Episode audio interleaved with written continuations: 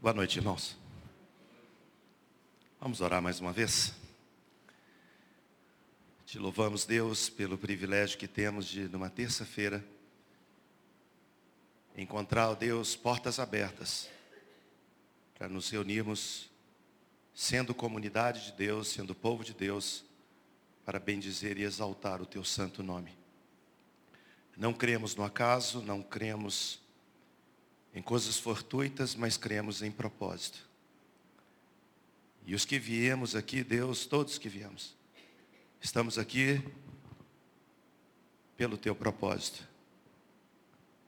Por isso nós pedimos que o teu Espírito venha atuar de tal maneira que a gente, ao sair, possa colocar em prática, vivenciar aquilo que a tua palavra nos ensina.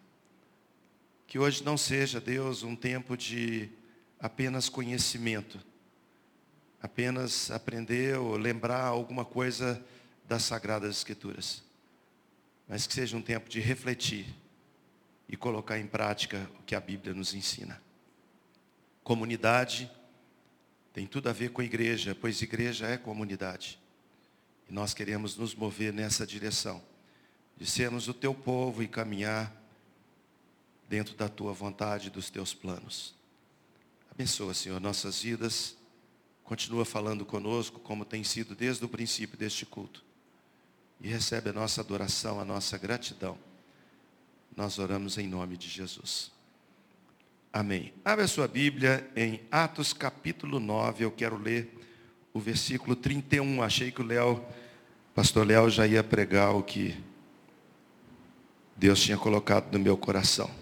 Quando ele falou que a gente ia conversar alguma coisa nessa noite sobre comunidade, a gente logo traz na nossa mente que igreja tem tudo a ver com isso.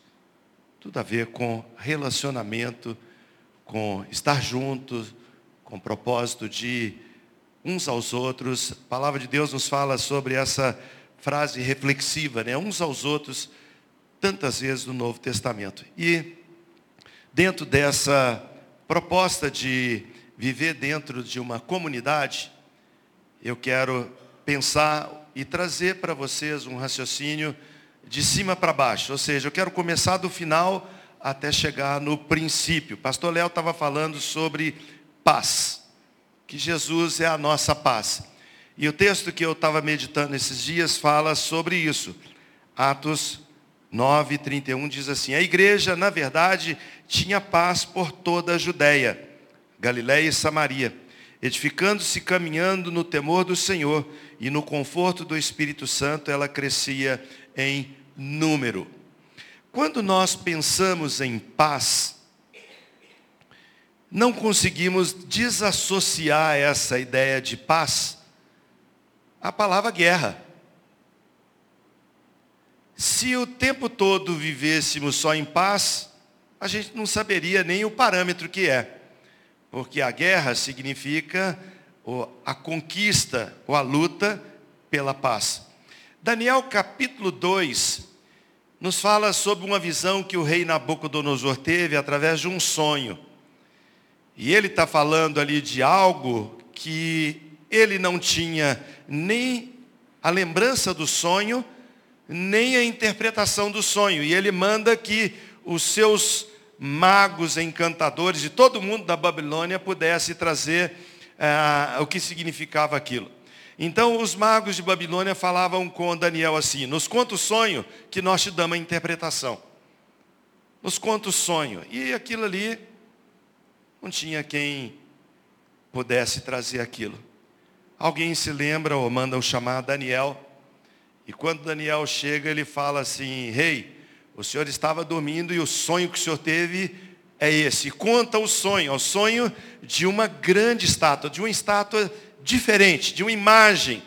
E ele fala que essa imagem que ele via tinha cabeça de ouro, tinha o peito de prata, peito e braços de prata, tinha quadril, abdômen de bronze, tinha as pernas de ferro e os pés de ferro e barro.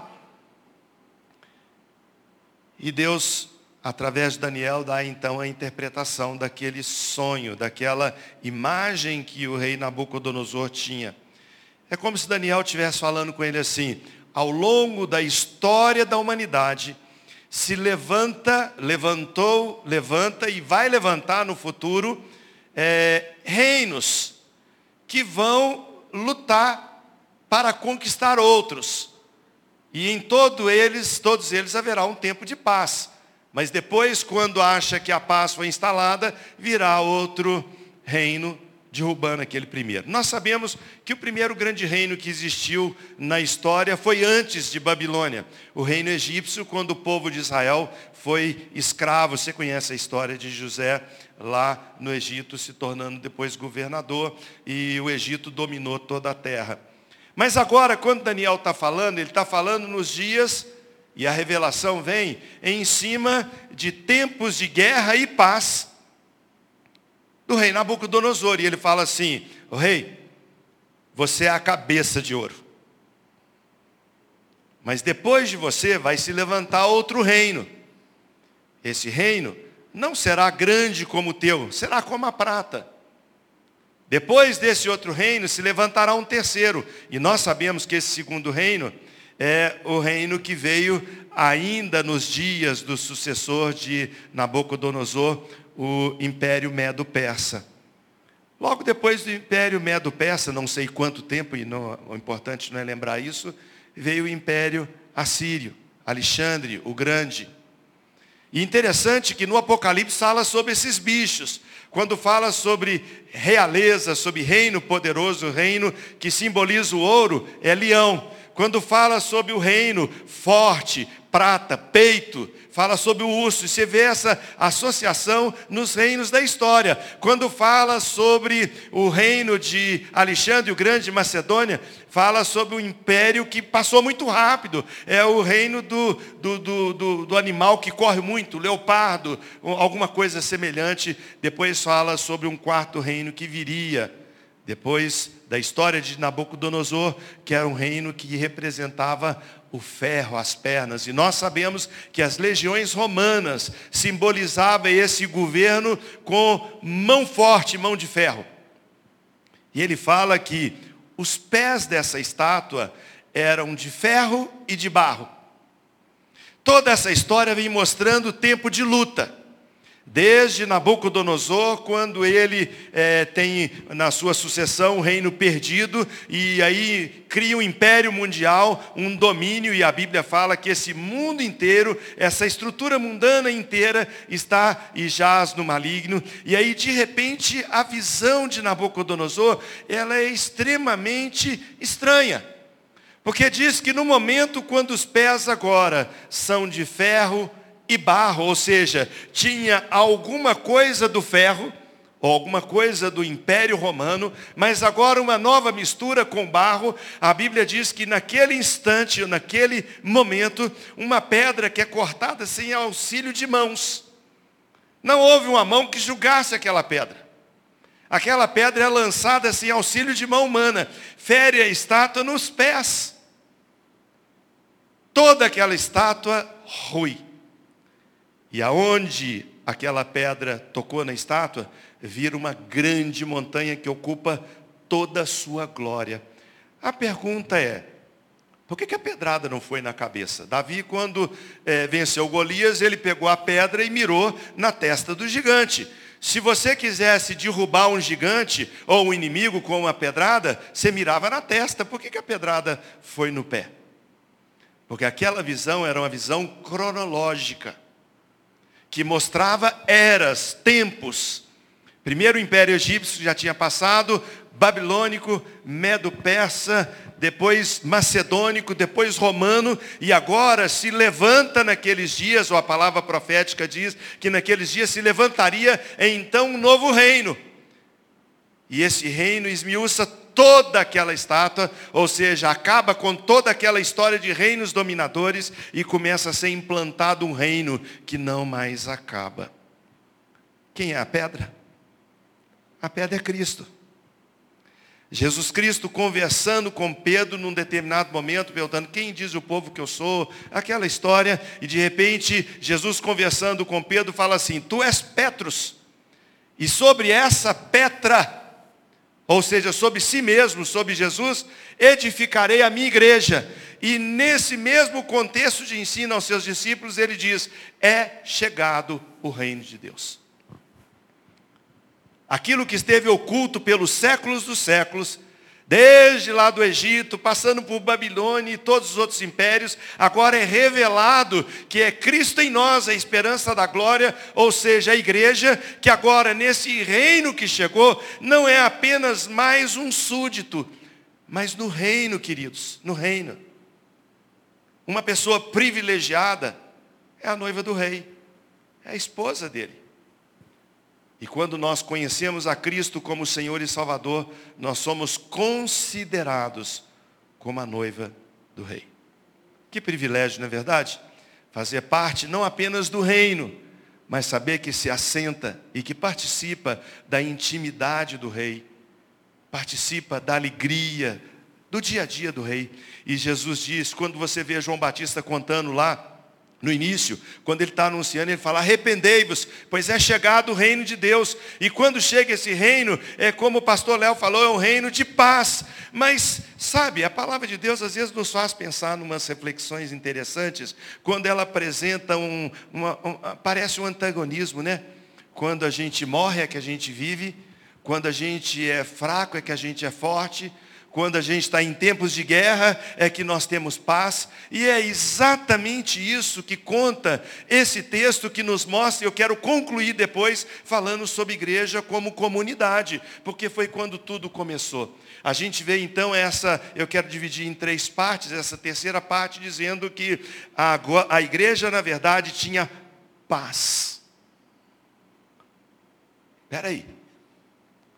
Volta um pouquinho, chega lá no capítulos anteriores, esse é o 9 que nós lemos. Olha o capítulo 7 de Atos, versículo 54 em diante. Ouvindo eles isso, enfureceram-se no seu coração e rilhavam os dentes contra Estevão. Mas ele, Estevão, cheio do Espírito Santo, fitou os olhos no céu e viu a glória de Deus e Jesus que estava sentado à sua direita. E disse, eis que vejo os céus abertos e o Filho do Homem em pé à destra de Deus. Eles, porém, clamando em alta voz, tapavam os ouvidos e unânimes arremeteram-se contra Estevão e lançando para fora da cidade o apedrejaram. As testemunhas deixaram suas vestes aos pés de um homem chamado Saulo, um jovem chamado Saulo, e apedrejaram Estevão que invocava e dizia: Senhor Jesus, recebe o meu espírito. Então, ajoelhando-se, clamou em alta voz: Senhor, não lhes impute este pecado. Com essas palavras, Estevão adormeceu. E Saulo consentia com a sua morte. Versículo 1. Naquele dia, capítulo 8, levantou-se grande perseguição contra a igreja em Jerusalém. E todos, exceto os apóstolos, foram dispersos pelas regiões da Judéia e Samaria. Alguns homens piedosos sepultaram Estevão e fizeram um grande pranto sobre ele. Saulo, porém, assolava a igreja, entrando pelas casas, arrastando homens e mulheres, encerrava-os no cárcere. Olha que coisa estranha. Quando a gente pega o texto de 9 que nós acabamos de ler, dizendo, a igreja tinha paz em todos os lugares, em Jerusalém, na Judéia e Samaria, ela está contando, o narrador está dizendo, Lucas está dizendo, que a igreja tinha paz no meio da luta, no meio da guerra no meio da adversidade, no meio da perseguição, no meio da morte. Quando nós pegamos Hebreus capítulo 11, que fala sobre os heróis da fé, sobre pessoas que andaram e mostraram a sua fé, a Bíblia fala que eram homens que foram cerrados ao meio, que tiveram a sua vida sequestrada, que tiveram seus familiares perseguidos, que morreram, que se, que se viram ah, como é, iluminação, como aconteceu em Roma, quando os crentes em Jesus Cristo viraram tochas humanas e iluminaram as noites é, lá de Roma, enquanto Nero colocava fogo em tudo. A Bíblia nos fala que esse povo, que se chama igreja, tinha paz em todas essas cidades.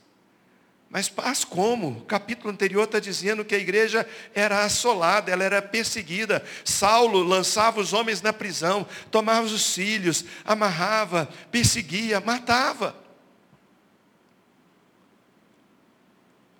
Como é que a gente consegue, em tempos de guerra, declarar que estamos em paz, como o pastor Léo falou? É porque Jesus é a nossa paz. Irmãos, eu não sei quanto a vocês e em que momento da sua história você passou tempos de angústia, mas eu tenho vivido tempos de muita angústia. A situação do nosso país, as mudanças que acontecem ou acontecerão, não é uma situação de um tempo de guerra partidária. Os que olham só nessa dimensão e olham esquerda e direita, perder a visão que deve ser colocado muito mais adiante. Nós não estamos falando sobre um governo que ganha e um que perde, nós estamos falando sobre propostas que vão fazer diferença no futuro de cada um de nós. Mas eu estou falando de águas passadas. Quando nós estamos vivendo hoje a realidade do que talvez não possa mais ser interferida por nós, a não ser que nós, como igreja, sejamos como aquela igreja que a Bíblia nos apresenta em Atos dos Apóstolos, que era uma igreja perseguida e você pode esperar. Pode esperar. Lutas virão. Mas sabe, irmãos, aquilo que pode parecer uma visão de derrota, uma visão de perda, uma visão de dificuldade, pode e podemos crer que seja tão somente um instrumento de Deus para nos fazer passar pelo fogo, nós, o povo de Deus, como igreja. Nós, como pessoas que um dia conheceram a Cristo como Senhor e Salvador, e que vivemos mais ou menos como a música do pagodeiro dizia, dizia, deixa a vida me levar, a vida leva eu. E eu acho que em muitas ocasiões nós vivemos dessa forma. Mas nós podemos declarar hoje, que apesar de toda luta, dificuldade que enfrentamos, anos de pandemia, muita morte, hoje, irmãos, hoje, faz um ano que o nosso irmão Gemerson faleceu. Um ano lutou contra a pandemia, foi internado, UTI, pelejou, lutou, lutou, lutou. Sem saber, o pai dele foi internado porque ele estava entubado, o pai dele morreu.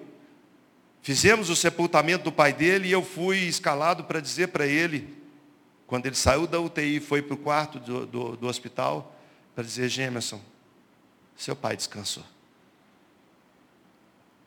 Vem aqui na igreja, quando é anunciado, ó, oh, nosso irmão gêmeo está aqui, depois de tanto tempo de luta, irmão, quem acompanhou lembra como foi a história. Era andando no fio da navalha, como que a cada instante a morte o pegasse. Vem na igreja, o povo aplaude, ele fala conosco no dia do aniversário dele, ele falou comigo assim: Eu não sabia que a igreja gostava tanto de mim assim. Celebramos o aniversário dele no domingo, naquele domingo. Filmamos porque o meu netinho mais novo está no colo dele cantando parabéns, depois soprando a velhinha de aniversário dele. No outro dia, segunda-feira, estamos aqui na igreja orando. Era reunião de oração, seis, seis horas da manhã. A Miriam liga, seis horas da manhã. O que a Miriam vai ligar no meu telefone essa hora? Suzana pega o telefone e o gêmeo está passando mal. E quando chegamos na casa dele, ele tinha falecido. Tempos de guerra, irmãos. Tempos de luta, tempos de adversidade. Aquela igreja primitiva não enfrentou uma pandemia como nós enfrentamos, mas talvez tenha enfrentado coisas piores. Mas declarava que era uma igreja que tinha paz. Porque a paz não depende de circunstância, ela depende daquilo que de fato nós somos em Deus. E eu quero concluir lá com Atos capítulo 2. Então nós estamos voltando de lá na frente, dizendo uma igreja que vivia em paz, depois dizendo como é que diz que tem paz em tempo de guerra. Estevão, um líder da igreja, é apedrejado, ele é, é morto, tirado da cidade, julgado lá fora e apedrejado até morrer. E de repente a perseguição na igreja começa de uma forma nunca vista antes. Mas aquilo que parecia ser uma vitória do inferno, era tão somente uma estratégia do nosso grande Deus pois ele usou a perseguição para esparramar a sua igreja. E esparramando a igreja, ela saiu de Jerusalém, foi para a Judéia, Samaria e chegou até os confins da terra. Tempos depois a gente começa a dizer o seguinte, esses homens que têm transtornado o mundo chegaram aqui. Hoje nós conhecemos o Evangelho, sabemos do amor de Jesus, conhecemos que Deus enviou o seu único filho para morrer na cruz em nosso lugar. Por quê? Porque lá em Jerusalém começou uma perseguição e a Bíblia diz que somente os apóstolos não saíram vazados naquele tempo. E aí uma igreja começa aqui, uma igreja ali, a gente começa a ver no texto sagrado dizendo, a igreja que se reúne na casa de Áquila e Priscila vos saúda.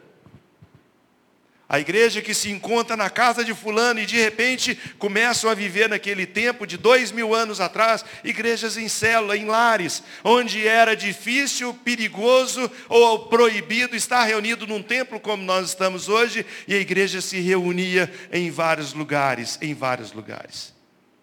E nunca mais parou. E nós podemos declarar, irmãos, pela fé, que ainda que vivendo tempos de lutas como vivemos hoje, dificuldade em todas as áreas da igreja, área social, valores, princípios que a gente sempre entendeu como marca de alicerce para a nossa vida, são jogando fora. E isso através de legislação, nós não escolhemos mais. Não é mais sou a favor ou sou contra. Está escrito, o juiz decretou, acabou. Manda quem pode, obedece quem tem juízo, ou paga-se o preço. E tudo começa, irmãos, tudo começa porque na nossa vida como cristãos existe uma base, existe uma estrutura, um alicerce, e sobre qual que nós edificamos. E aí eu quero concluir com Atos capítulo 2, versículo 42 em diante, que diz assim: Como viviam os convertidos. Eu sei que o pastor Léo tem trabalhado isso ao longo do ano com a igreja, e a gente já falou sobre vários assuntos desse texto. Diz assim: E perseveravam na doutrina dos apóstolos e na comunhão, no partir do pão e nas orações. Olha quanta riqueza. Doutrina, qual doutrina? Doutrina dos apóstolos perseveravam nela. Mais adiante, quando são proibidos de falar de Cristo, eles dizem: Nós não podemos nos calar. Não podemos deixar de falar daquilo que nós vimos e ouvimos. Mais adiante, encontramos o apóstolo Paulo dizendo que, para mim, o que tinha valor, não era valor monetário, mas era valor significativo do seu coração. Considerei como lixo, como perda. Porque para mim, para mim, o viver é Cristo e o morrer é lucro. Por que, que a gente encontra isso? Porque esses homens e mulheres de Deus permaneciam na doutrina dos apóstolos, na comunhão, no partir do pão e nas orações. Eles eram de fato comunidade. Em cada alma havia temor. Irmãos, eu tenho a impressão que nós passamos muito distante, eu passo muito distante, do que de fato significa temer a Deus. Quando a gente vê no nosso dia a dia, na nossa agenda, nosso vocabulário, o que lemos, o que vemos, o que falamos, como que a gente tem colocado Deus num patamar onde ele se tornou um amiguinho, um coleguinha, às vezes um office boy que resolve os meus problemas, às vezes alguém que me deve alguma coisa e eu chego diante dele cobrando, e a palavra de Deus nos fala sobre temor. Cada, um, cada alma havia temor e muitos prodígios e sinais eram feitos por intermédio dos apóstolos. Todos que creram estavam juntos e tinham tudo em comum. Vendiam as suas propriedades e bens, distribuindo o produto entre todos, à medida que alguém tinha alguma necessidade. Diariamente, diariamente, perseveravam unânimes no templo. Partiam pão de casa em casa e tomavam as suas refeições com alegria e singeleza de coração louvando a Deus e contando com a simpatia de todo o povo. Todo o povo. Ah, que povo simpático. Que gente agradável. E eles queriam saber quem era esse povo. Enquanto isso, acrescentava-lhes o Senhor dia a dia os que iam sendo salvos. Viver em paz é em tempos de guerra, porque foi edificado sob um alicerce. Aquela pedra que foi lançada sem auxílio de mãos, acabou com todos os reinos da terra, e é declarado: é chegado a vós o reino de Deus. Tudo na nossa vida parte em função de escolha. Que reino nós queremos servir? A palavra de Deus nos fala, eu quero concluir com Colossenses 1,13, diz o seguinte: Ele nos libertou do império, do reino das trevas, e nos transportou para o reino do Filho do seu amor. Nós que não éramos povo, hoje somos povo. Povo de Deus que vive em comunidade. Nós vivemos hoje uma realidade muito estranha. Depois de dois anos vivendo na pandemia, onde a ordem era fique em casa, a igreja notificava através das suas redes sociais dizendo, nossas reuniões estão proibidas, o prefeito proibiu, não pode. Depois o prefeito permitiu, desde que haja dois metros quadrados por pessoa. A gente contava, tirava banco para poder ficar dois metros para lá e dois para cá. E a gente foi fazendo assim, se adequando mas interessante, interessante, é que me passa o sentimento é de que nós não achamos muito ruim a ideia do fique em casa. Porque em casa eu tenho um celular, onde eu escolho o culto que eu quero, o pregador que eu quero, o louvor que eu quero, o tempo que eu quero. Se está devagar, eu acelero. Amados, a igreja já voltou. Não é mais fique em casa. Se ficar em casa é para orar, para buscar, para clamar. Mas hoje para sermos comunidade.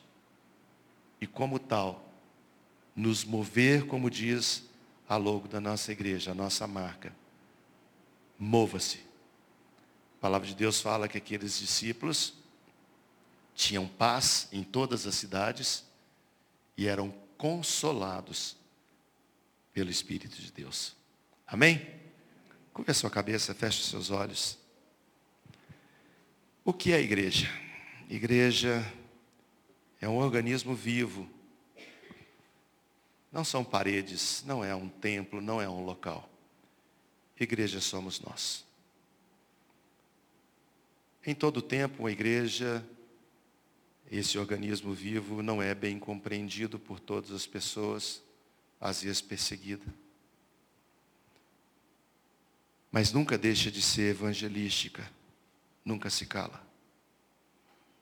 Nunca deixa de ser atrativa.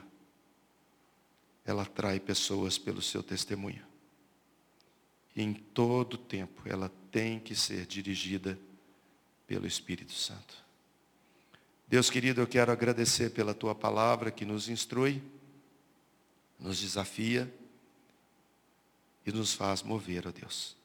E nós queremos nos mover no teu espírito. Abençoa essa igreja, Deus, para que nós possamos nos sentir e sermos de fato comunidade.